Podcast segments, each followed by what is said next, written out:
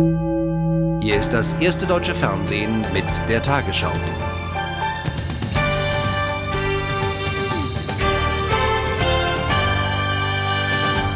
Guten Abend, meine Damen und Herren. Die schwedische Außenministerin Anna Lindh ist tot. Sie starb heute früh an den Folgen des gestrigen Attentats. Ein Unbekannter hatte die 46-Jährige in einem Stockholmer Kaufhaus mit einem Messer angegriffen und schwer verletzt.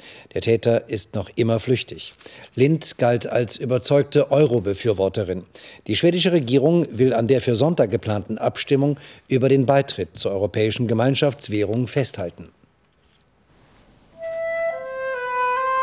Für ein paar Minuten kehrte heute Abend im Reichstag Stille ein, nach Wochen des erbitterten politischen Zanks um den Euro.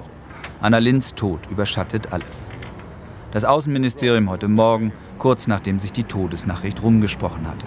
Mitarbeiter von der Sekretärin bis zum Wachmann können es noch nicht fassen, dass ihre Chefin tot ist. Sie hat einem immer die Tür aufgehalten, wenn wir ihr Blumen gebracht haben. Sie war unglaublich nett, eine tolle Frau, eine unserer besten Politikerinnen. Anna Lind war eine Symbolfigur für alle. Die Frau, die irgendwann das Land führen würde, klug, hübsch, charismatisch und ohne jeden Dünkel. Auch der Premierminister kämpfte mit den Tränen, als er die Todesnachricht verlas. Heute Morgen um 5.29 Uhr ist Anna Lind gestorben als Folge der Stichverletzung.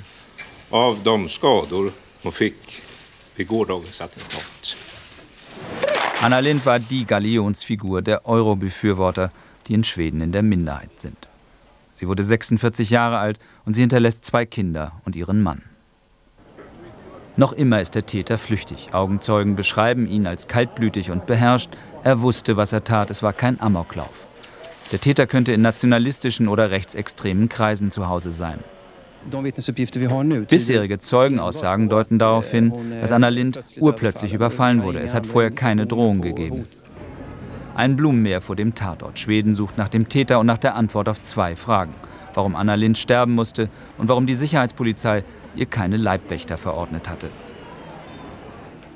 Die Ermordung von Anna Lind hat weltweit Trauer und Bestürzung ausgesucht. Politiker aus vielen Ländern würdigten die 46-jährige Sozialdemokratin als engagierte Europäerin, sympathische Kollegin und große Persönlichkeit.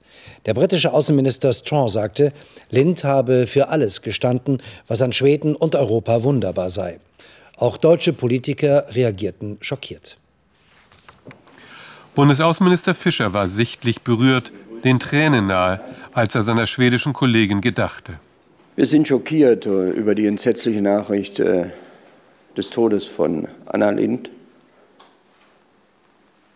Wir haben eine große Europäerin, eine große Außenministerin, aber auch äh, eine gute, sehr gute Freundin verloren. Noch vor Wochen hatten Fischer und Lind gemeinsam in Gotland für den Euro geworben. Trauer und Bestürzung bei allen Parteien. Ein großer Verlust nicht nur für Schweden, sondern auch für Europa. Denn sie war eine überzeugte Europäerin, die sich sehr kämpferisch eingesetzt hat für ein einiges Europa. Und äh, natürlich gilt mein und das Mitgefühl der Deutschen, ihrer Familie und äh, dem schwedischen Volk. Ich bin schockiert und zutiefst betroffen. Ich habe Anna Lind persönlich gekannt, weil sie Umweltministerin war. Sie war eine tolle Kollegin und hat auch die Außenpolitik in Europa mitbestimmt. Auch der EU-Außenbeauftragte Solana war erkennbar bewegt. Er erinnerte daran, dass sich Lind insbesondere für die Menschenrechte und Europa eingesetzt habe. Also die Flaggen vor den nordischen Botschaften in Berlin auf Halbmast. Ein paar Blumen der Trauer angesichts des Todes einer sympathischen Frau durch eine sinnlose Tat. Zum Tod der schwedischen Ministerin bringt das erste einen Brennpunkt gleich im Anschluss an diese Tagesschau. Das israelische Sicherheitskabinett unter Ministerpräsident Sharon hat sich am Abend offenbar im Grundsatz auf eine Ausweisung des palästinensischen Präsidenten Arafat geeinigt. Das verlautete vor einer halben Stunde aus Regierungskreisen in Jerusalem. Die USA hatten sich bisher stets gegen eine Ausweisung ausgesprochen. Der israelische Außenminister Shalom sagte, sein Land müsse sich in diesem Fall auch über eventuelle Einwände der USA hinwegsetzen. Nach den jüngsten Selbstmordanschlägen in Jerusalem und bei Tel Aviv mit 17 Toten hatte Ministerpräsident Sharon seine Indienreise abgebrochen, um mit seinem Kabinett über Vergeltungsmaßnahmen zu entscheiden. Arafats Amtssitz in Ramallah vor wenigen Minuten. Nach den palästinensischen Selbstmordanschlägen in Tel Aviv und Jerusalem waren harte Schritte von israelischer Seite erwartet worden. Die Mehrheit der israelischen Minister hatte sich bereits vor dem Treffen für eine Ausweisung des Palästinenserpräsidenten ausgesprochen. Arafat, hier Bilder von einem Treffen heute mit einer französischen Delegation, hatte danach gesagt, einem entsprechenden Beschluss würde er sich nicht beugen. Die israelische Armee müsse ihn schon mit Gewalt aus seinem Amtssitz entfernen. Das israelische Fernsehen berichtete, die israelische Regierung habe die Armee inzwischen damit beauftragt, einen Plan zu entwickeln, wie man Arafat aus dem Land bringen könnte. Schon vor der Sitzung des Sicherheitskabinetts hatten zahlreiche Politiker wie Frankreichs Präsident Chirac und sein ägyptischer Amtskollege Mubarak vor einer Ausweisung Arafats gewarnt. Sie fürchten eine Destabilisierung der Region. Zwei Jahre nach den Terroranschlägen in den USA haben Menschen in aller Welt der mehr als 3000 Opfer gedacht. Die größte Gedenkveranstaltung fand in New York statt, wo die Attentäter am 11. September 2001 zwei Flugzeuge in die Zwillingstürme des World Trade Center steuerten. Bürgermeister Bloomberg betonte, die Stadt fühle nicht nur Trauer, die Hoffnungen seien auf die Zukunft gerichtet. Es war eine ergreifende Zeremonie heute Vormittag hier auf Ground Zero in New York.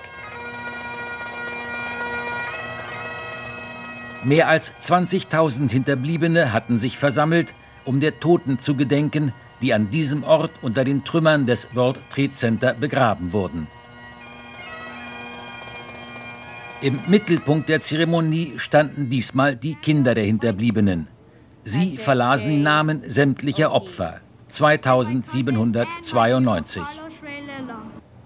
Leo Arthur Roberts. And my grandmother, Isaiah Castillo. We love you.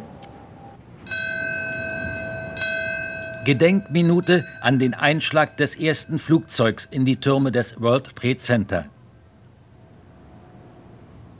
An politischer Prominenz hatte sich nur Hillary Clinton eingefunden. Die Teilnahme von Vizepräsident Cheney war abgesagt worden, wegen der Terrorgefahr, wie es hieß. Auch heute, zwei Jahre danach, ist New York noch keineswegs zur Normalität zurückgekehrt. Sieben von zehn New Yorkern, so eine jüngste Umfrage der New York Times, glauben, dass sich jederzeit eine neue Terrorattacke ereignen kann. Und immer mehr Amerikaner, so die gleiche Umfrage, sind der Meinung, dass durch den Irakkrieg die Terrorgefahr nicht geringer, sondern noch größer geworden ist. Neue Terrorwarnungen überschatteten heute die Gedenkfeiern am zweiten Jahrestag der Anschläge. US-Präsident Bush erklärte, trotz der Fortschritte im Antiterrorkampf seien Bedrohungen für die USA real. Das Außenministerium rief ebenfalls zur Vorsicht auf. Es gebe vermehrt Anzeichen dafür, dass die Terrororganisation Al-Qaida neue Anschläge gegen US-Einrichtungen im Ausland plane. Auch in Washington wurde der Opfer vom 11. September gedacht. Präsident Bush begann den Tag gemeinsam mit seiner Frau bei einem Gedenkgottesdienst. Anschließend versicherte er allen Angehörigen der Opfer das Mitgefühl der Nation. Heute erinnern wir uns, wir erinnern uns an einen traurigen und schrecklichen Tag. Vom Drahtzieher der Terroranschläge Osama bin Laden tauchte pünktlich zum Jahrestag ein neues Video auf. Darin geht Bin Laden mit seinem Stellvertreter Ayman al-Zawahri durch eine felsige Landschaft. Die Experten sind sich aber noch nicht sicher, ob auf dem Band tatsächlich Bin Ladens Stimme zu hören ist. Die Verbindung zwischen der Jagd auf die Täter und der Trauer um die Opfer stellte Verteidigungsminister Ramsfeld auf dem Nationalfriedhof bei Washington her. Dieser Tag soll uns und die Welt daran erinnern, warum wir für die Freiheit in die Schlacht ziehen und warum wir den weltweiten Krieg gegen den Terror gewinnen müssen. Präsident Bush stellte heute keinen Bezug zur Tagespolitik her. Aber auch bei der Schweigeminute vor dem Weißen Haus war seine Entschlossenheit spürbar. Die Anschläge von New York, Pennsylvania und Washington haben Amerika nachhaltig verändert. Es gibt kaum eine Rede, in der Präsident Bush diesen Tag nicht erwähnt. Und die ständige Erwähnung zeigt Wirkung. Einer Umfrage zufolge glauben 70 Prozent der Amerikaner, Saddam Hussein habe etwas mit den Anschlägen damals zu tun gehabt. Aus dem 11. September 2001 zieht diese Regierung bis heute den Spielraum für ihre Außenpolitik. Der Weg für eine Aufhebung der UN-Sanktionen gegen Libyen ist frei. Außenminister de Villepin sagte heute in Paris, Frankreich erhebe keine Einwände mehr. Mit der Gaddafi-Stiftung sei eine Vereinbarung erzielt worden, wonach die Hinterbliebenen des Bombenanschlages auf ein französisches Flugzeug vor 14 Jahren eine angemessene Entschädigung erhielten. Damals waren 170 Menschen ums Leben gekommen. Der Geheimdienstausschuss des britischen Parlaments hat die Regierung von dem Vorwurf entlastet, sie habe Berichte über das irakische Rüstungsprogramm aufgebauscht. Für diese Behauptung der BBC gebe es keine Belege. Kritisiert wurde aber Verteidigungsminister Huhn. Er habe versucht zu verheimlichen, dass einige seiner Experten erhebliche Bedenken gegen das Irak-Dossier gehabt hätten. Rücktrittsforderungen der Opposition wies Huhn unterdessen zurück. Am dritten Tag der Haushaltsberatungen im Bundestag ging es heute um Reformen auf dem Arbeitsmarkt. Wirtschaftsminister Clement warb für sein Konzept und rief die Opposition auch auf diesem Feld zur Zusammenarbeit auf.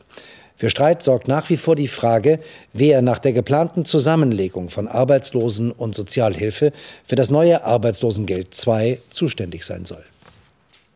Die Aussprache über seinen Etat nutzte der Wirtschaftsminister, um für die Arbeitsmarkt- und Steuerpläne der Regierung zu werben. Mehrmals forderte er die Union zur Zusammenarbeit auf und warnte davor, die neuesten, leicht verbesserten Konjunkturprognosen mies zu machen. Welchen Sinn macht es eigentlich, dies zu zerreden und permanent in Frage zu stellen?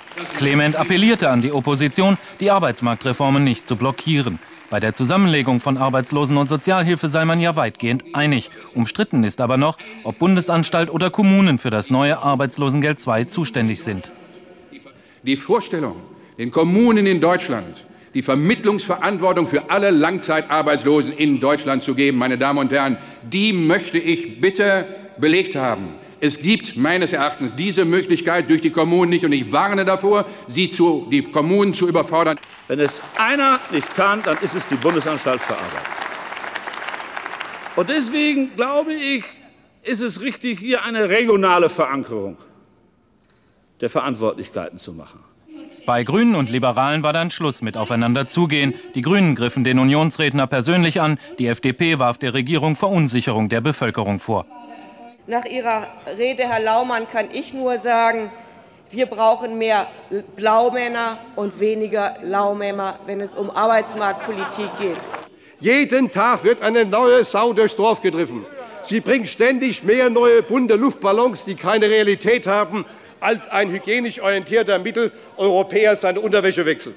Wie dem auch sei, heute war das Werben des Ministers für die Reformen bei der Opposition noch nicht sehr erfolgreich. Die rot-grüne Regierungskoalition will offenbar schon bald die Eckpunkte der geplanten Rentenreform festlegen. Wie aus Regierungskreisen in Berlin verlautete, sollen an einem Spitzentreffen im Oktober neben dem Bundeskabinett auch die Partei- und Fraktionsspitzen von SPD und Grünen teilnehmen. Dabei könnten auch Vorschläge der von der CDU-CSU eingesetzten Herzog-Kommission und ein möglicher Kompromiss mit der Union diskutiert werden. Nach der Festnahme einer Gruppe von Rechtsextremen und einem Sprengstofffund in München hat Generalbundesanwalt Nehm das Verfahren an sich gezogen. Es bestehe der Verdacht der Mitgliedschaft in einer terroristischen Vereinigung. Nach ARD-Informationen sollen die Festgenommenen einen Anschlag auf die Baustelle des jüdischen Gemeindezentrums in der bayerischen Landeshauptstadt geplant haben. Papst Johannes Paul II. ist am Morgen zu seiner viertägigen Slowakei-Reise in Bratislava eingetroffen. Bei der Ankunft machte der 83-Jährige einen körperlich sehr geschwächten Eindruck. Er brach seine Rede schon nach wenigen Zeilen wegen Erschöpfung ab. Aus dem Umfeld des Papstes heißt es, sein Gesundheitszustand habe sich zuletzt erheblich verschlechtert. Am Sonntag will der Papst zwei Opfer des kommunistischen Regimes selig sprechen. Und nun die Wettervorhersage für morgen Freitag, den 12. September. Das Tief, das uns reichlich Regen gebracht hat, zieht langsam Richtung Südosten. Auf seiner Rückseite fließt kühle Meeresluft zu uns, ehe sich zum Wochenende zögernd Hochdruckeinfluss einstellt. Heute Nacht regnet es von Thüringen über Franken bis nach Südbayern noch kräftig. Bis zu 30 Liter Regen auf den Quadratmeter sind möglich. In den Alpen fällt oberhalb von 1500 Metern Schnee. Morgen ist es überwiegend bewölkt. In der Westhälfte fallen ein paar Regentropfen. Viel Regen gibt es noch bis zum Spätnachmittag von der Oberpfalz bis zum Chiemgau. Der starke Nordwestwind flaut im Laufe der Nacht ab, morgen schwacher bis mäßiger Wind. In der Nacht sinken die Temperaturen auf 13 bis 9 Grad, am Alpenrand bis 6 Grad. Morgen bleibt es in Alpennähe stellenweise kühl bei maximal 11 Grad, sonst steigen die Werte auf 16 bis 20 Grad. Am Samstag im Südosten noch Regen, im Norden Schauer. Im übrigen Land wird es freundlicher. Der Sonntag wird deutlich wärmer und im Westen sowie im Norden sonnig. Im Osten und Süden Wolkenfelder aber trocken. Die neue Woche beginnt im ganzen Land freundlich.